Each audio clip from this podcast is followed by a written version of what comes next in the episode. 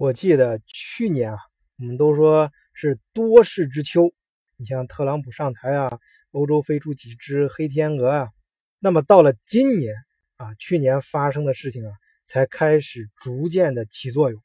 所以真的是多事之秋的话，那还真的说是今年。今年刚刚过去，这个上半年啊，第一季度、第二季度的一些财务报表出来之后，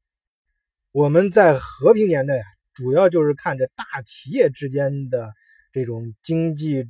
嗯，可以说是类似战争的这种竞争吧，才能够感觉到啊，这个时代发生的一些这个大事和趋势。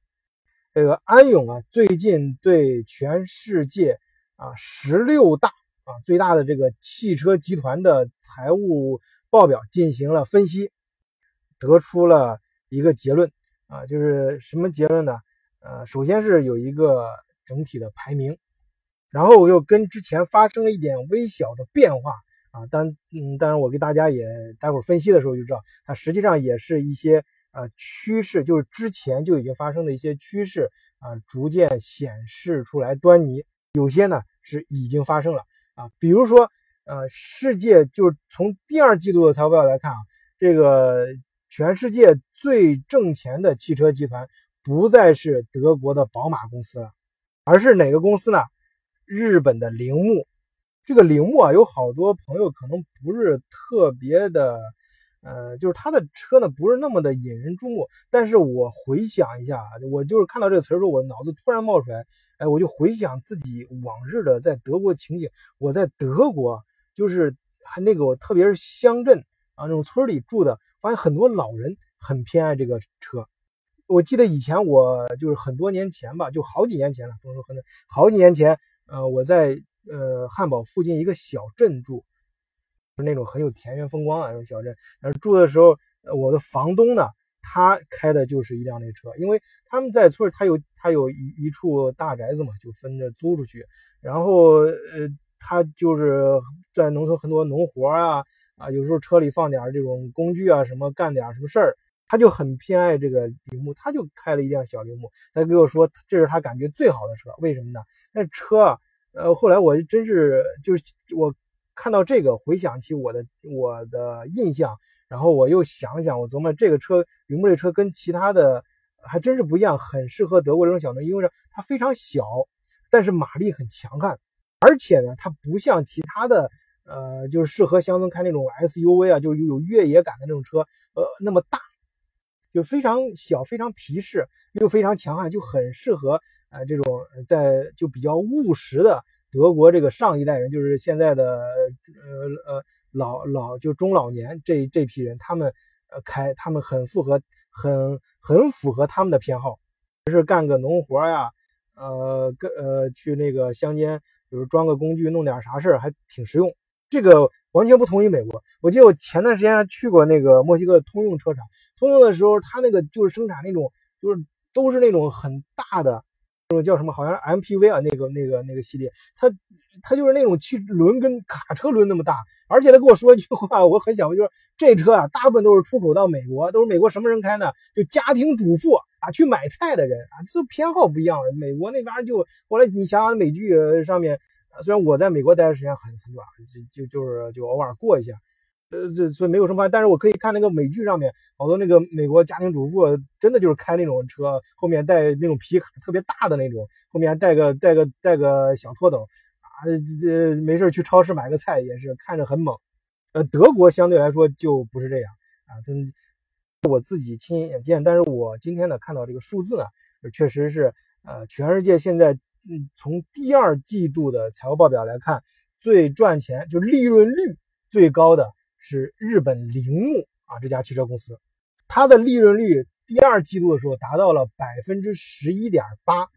而宝马呢，呃，跌到了第二位，变成是利润率是百分之十一点四。然后第一季度排名第一的是宝马，综合第一季度和第二季度综合来看呢，宝马还是能排到第一位。但是我相信随着这个发展，如果宝马，当然宝马也在不断的变更它的销售政策，呃，车的一些。呃，一些改进也力度非常强，我们可以呃看到，我们很难说哪个企业一定会将来怎么，但我们可以看到这个人们偏好跟这个市场的趋势。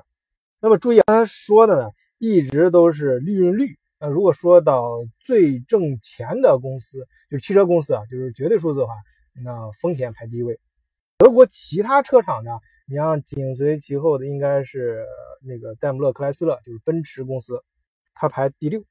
利润率是百分之六点五啊。大众紧随其后也是百分之六点五，但是呃，这全世界十几个最呃强悍最大的汽车集团里面。销售能力，如果说销售能力最强的，就是销售车辆，呃，量最大的嘛，那还是大众。这里面啊，安永重点谈了德国的汽车公司，因为德国是传统意义上的汽车强国。提到汽车工业，大家不能不谈德国。但是德国呢，啊，今年这个情况不太妙。他用了一个词儿，moment of name，呃，这是一个很客气的说法，moment 就是。那个英呃，这个汉语里面就是说，呃，就临时的啊，呃，然后呃，临时的一个状况，它直接翻译成抓拍啊，但是它实际意思是指什么呢？就是他呃遭遇不太好，也不能说是他呃自己自身自身出了什么状况，而是呃就是重点强调的是他遇到这个环境是一个逆风的环境，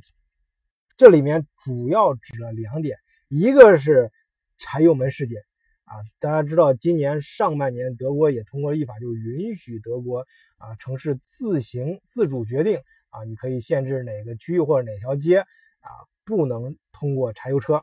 然后大众前段时间，嗯，我不知道我在我的微博里面更新还是在这个节目里面讲过，就是大众的老总直接就被法院逮起来了嘛，害怕他在呃提前在这个柴油门事件上发生串供。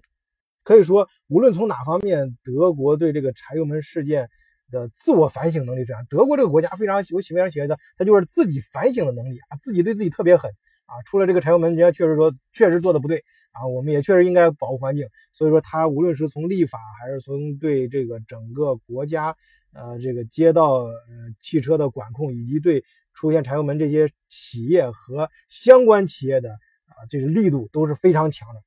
所以。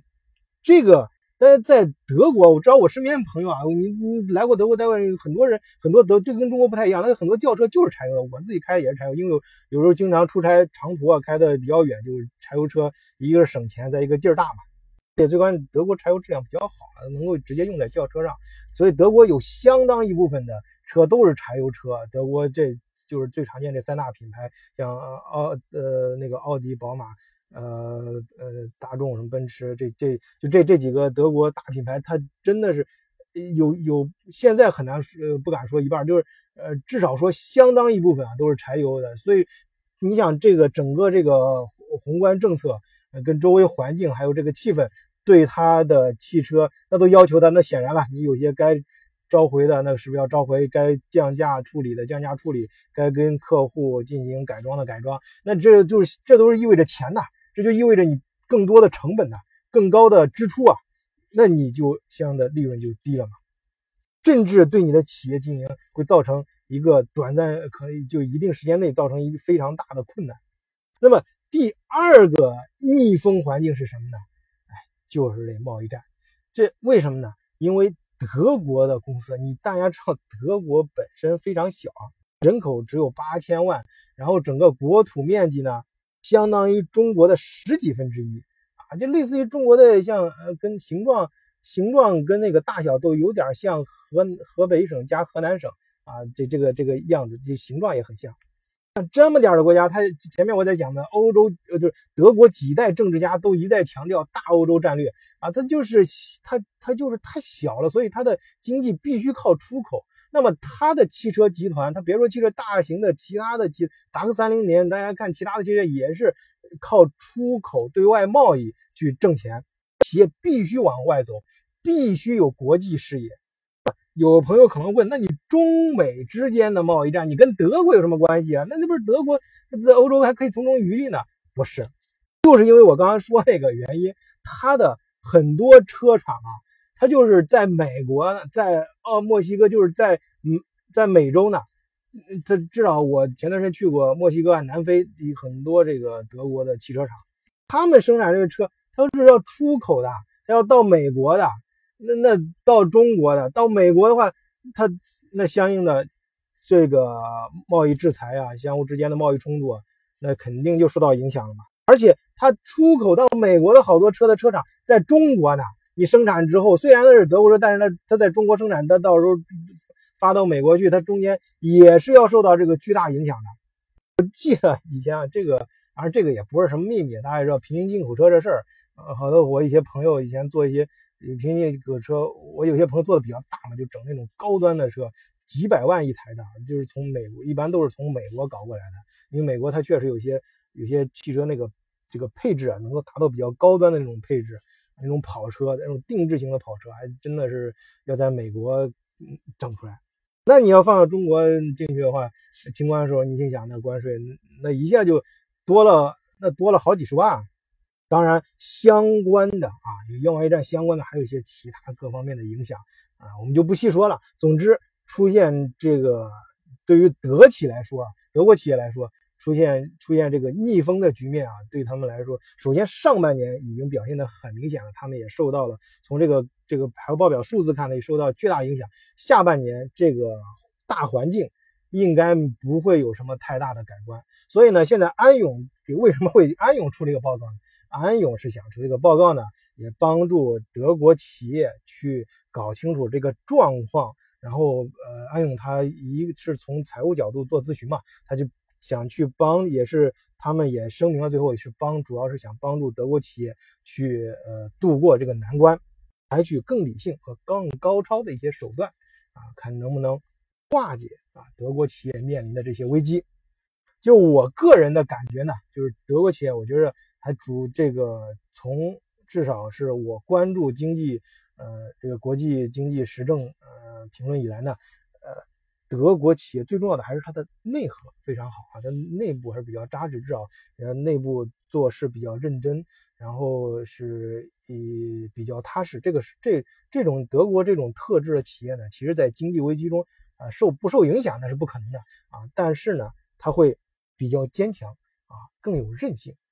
因为它产品本身它的利润就挺高的，所以在呃呃那个这个经济危机的时候，它会降一些利润啊。我相信德国企业还是可以渡过难关的，我对他们还是非常有信心啊！好，谢谢大家，今天就讲到这里，再见。